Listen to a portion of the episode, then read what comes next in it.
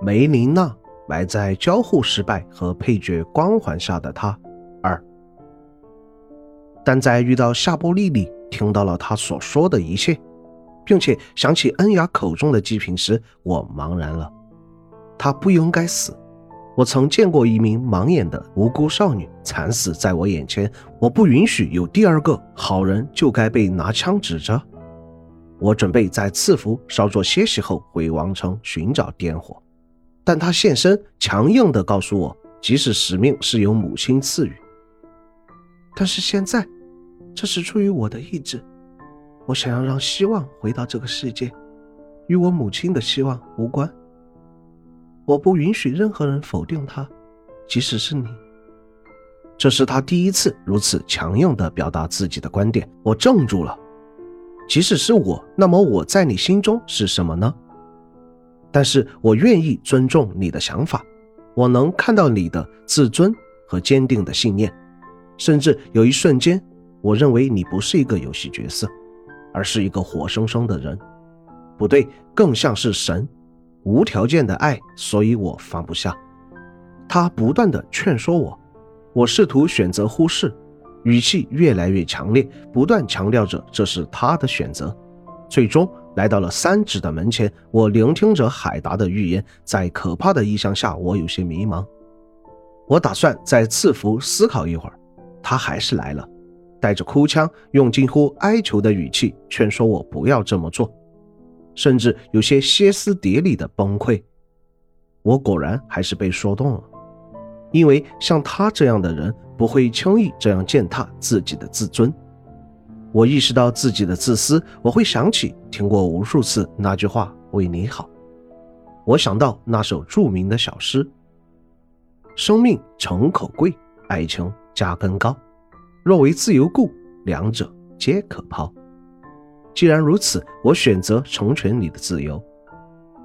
巨人大锅就在眼前，梅琳娜再一次现身。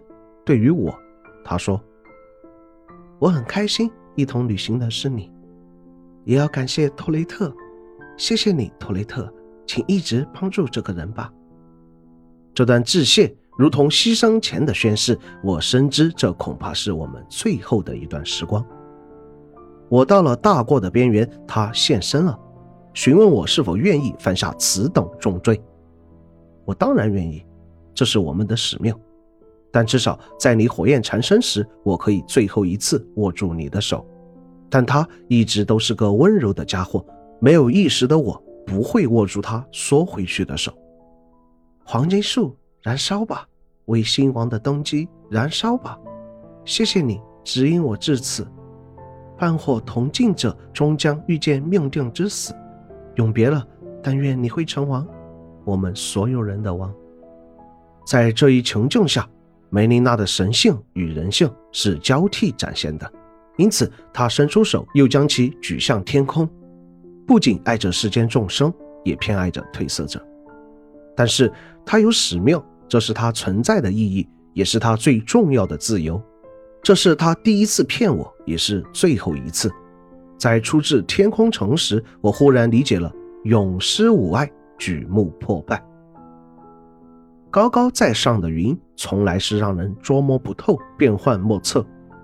因为当他生命中第一次化成雨，接触大地时，这也将会是最后一次。以华丽的火焰退场，完成自己的使命，行走在世界对立面的倒吊人。抱憾终生的是扮演褪色者的我。梅琳娜温柔、善良、信念坚定、自尊、博爱、无私奉献，可以称之为完美的女性角色，甚至于达到一种超脱于普通情感的神性。能够体会到 F.S 社这次尝试塑造的女主角不再是玩家的附属品，而是有自己立场的人。以我的视角看来。如果是以情人的身份看待梅琳娜，得到的只可能是不平等的关系。梅琳娜是一个具有神性的角色，我非常反感把这类角色建构为玩家的附属物。与她类似的还有《BioShock Infinite》的伊丽莎白和伊登的诗音，他们都有自己的立场和追求，并不允许作为主角的玩家干涉。这是一种冒险的尝试。在如今的主流价值观和爱情观中，不平等的关系反而是更受欢迎的，尤其是以玩家为中心的电子游戏。梅琳娜与玩家的关系却是平等的。交易始终是交易，即使会在相处中产生感情，也绝不会任由玩家践踏他的信念。反观其他依附甚至倒贴玩家的角色，则是显而易见的更受欢迎。当然，这并非反对。我们都有选择的权利，但不意味着我们可以在不去实证的前提下胡乱猜测甚至污蔑。而这可能仅仅是因为它不属于玩家。这类角色需要的是认同，但不可否认的是，没有足够的角色塑造，这样的尝试必然是失败的。过少的交互无法要求玩家以感性视角看待游戏角色，理性视角下的玩家并不买账。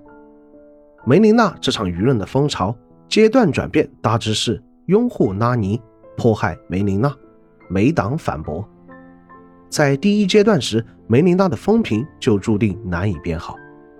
排除从众心理和先入为主这种显而易见的原因，更主要的一点在于 label 标签。